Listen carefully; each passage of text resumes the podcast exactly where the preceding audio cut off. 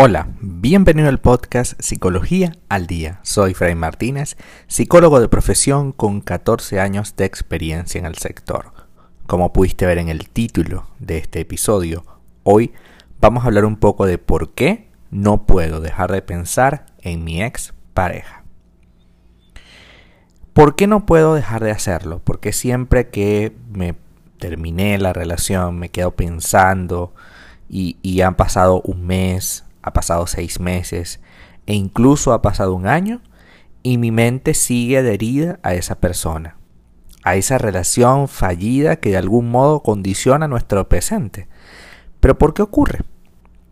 Quizás sería perfecto oprimir un botón y que todo sea distinto, pero desgraciadamente algunos amores se anclan en nuestro cerebro y dan paso a estados obsesivos y absolutamente desgastantes. Todos conocemos o hemos vivido esa sensación en la que alguien es incapaz de dejar todo por una relación. Es decir, alguien que no puede soportar terminar ese proyecto, ¿no? O nos ha pasado o hemos visto que ha pasado. La persona es incapaz de aceptar la situación. Continúa revisando las redes sociales del otro a diario padeciendo ante cada foto al ver cómo la expareja sigue con su vida, iniciando incluso nuevas relaciones. Eh, muchas personas acuden a terapia psicológica con esta necesidad. Ayúdame a dejar a mi expareja. Eso eh, son conscientes de que esto tiene un elevado nivel de desgaste, ¿no? Son situaciones en las que cuesta incluso desenvolverse con normalidad en casi cualquier área de la vida.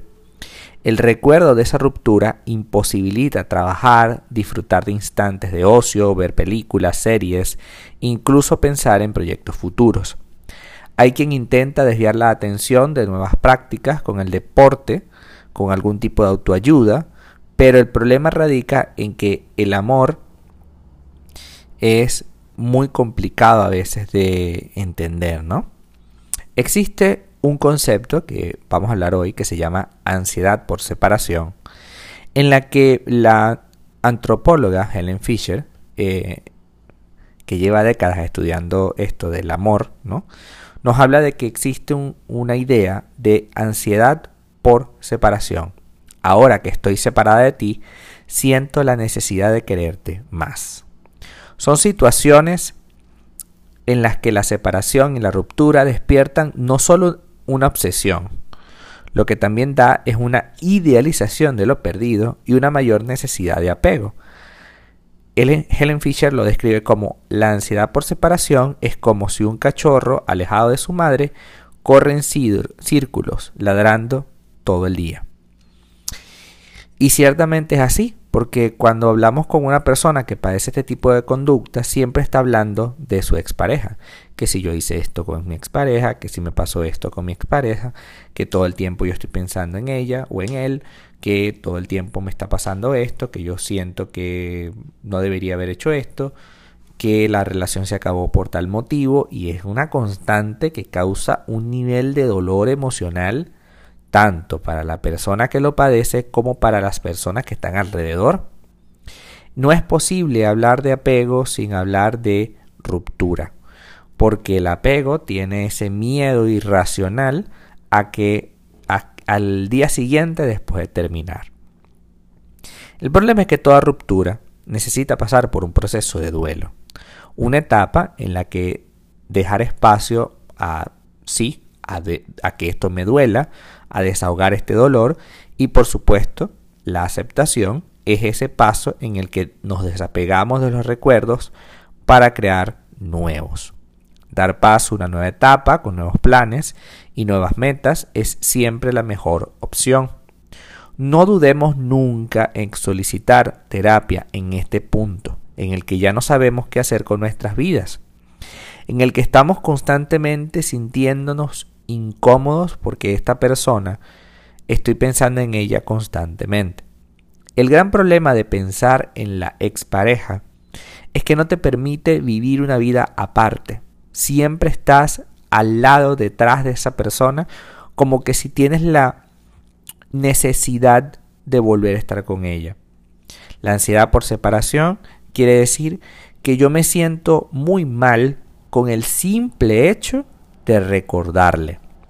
Me siento muy mal con el simple hecho de sentirme unido a esa persona, ¿no? Pero no estás unido a esa persona. En realidad, piensas en tu ex cuando lo estás idealizando. Recuerda que esta relación se acabó por un motivo muy firme, un motivo real, concreto, y no por algo que se inventaron ambos. Y sí, pueden haber 1200 motivos por el cual la relación se acabó. Pero si la relación se acabó y ambos estuvieron de acuerdo en que se acabara, entonces no hay que buscar otra respuesta. Se acabó. Sé que es doloroso, sé que es difícil, pero debemos empezar a internalizar que esta relación se acabó. Y que volverla a unir puede pasar, pero tienen que haber condiciones nuevas. Si esto se acabó porque tú me gritabas, me maltratabas, me humillabas, me hacías sentir mal, ¿qué me hace pensar a mí que volviendo contigo eso va a cambiar?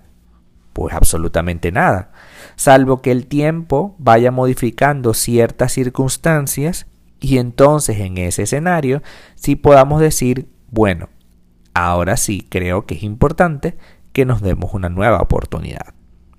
La, la reconciliación va a requerir 100% de voluntad y participación de los dos.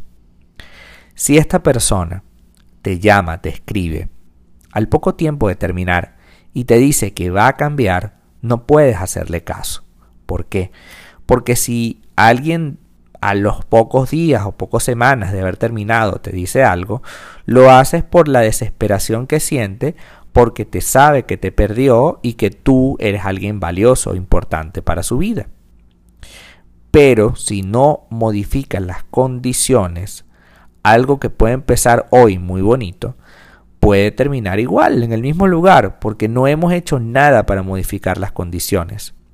Es como hacer de cuenta que la gotera que tengo en el techo, porque hoy no se moja, la gotera se tapó. No, el hueco sigue ahí arriba. La diferencia es que por alguna cosa hoy no, gotea agua, hoy no bota agua, hoy, pero el hueco sigue ahí. ¿Qué quiere decir esto?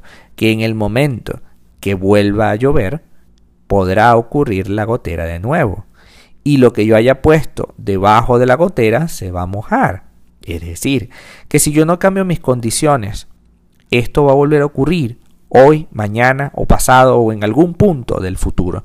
Pero si yo no modifico las condiciones, entonces al ocurrir va a ser más doloroso que antes, porque ahora me voy a sentir aún más incómodo que ayer porque ahora te di la oportunidad y te entregué a lo mejor un año más y resulta que hiciste exactamente lo mismo por lo que hace un año terminamos. Pensar en el ex tiene esa particularidad.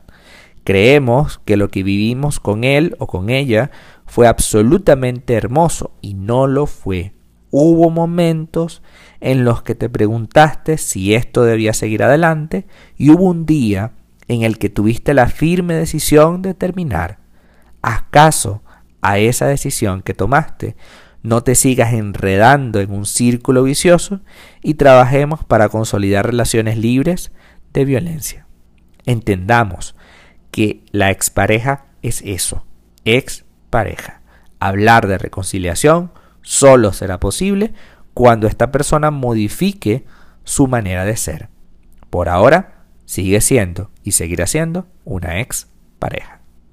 Hasta acá nuestro episodio del día de hoy. Muchísimas gracias por quedarte aquí hasta el final. Si deseas saber más sobre mi contenido, www.fraymartinez.com. Para consultas online, www.fraymartinez.com y también sígueme en mi Instagram, arroba fraymartinez20. Muchísimas gracias y hasta el próximo episodio.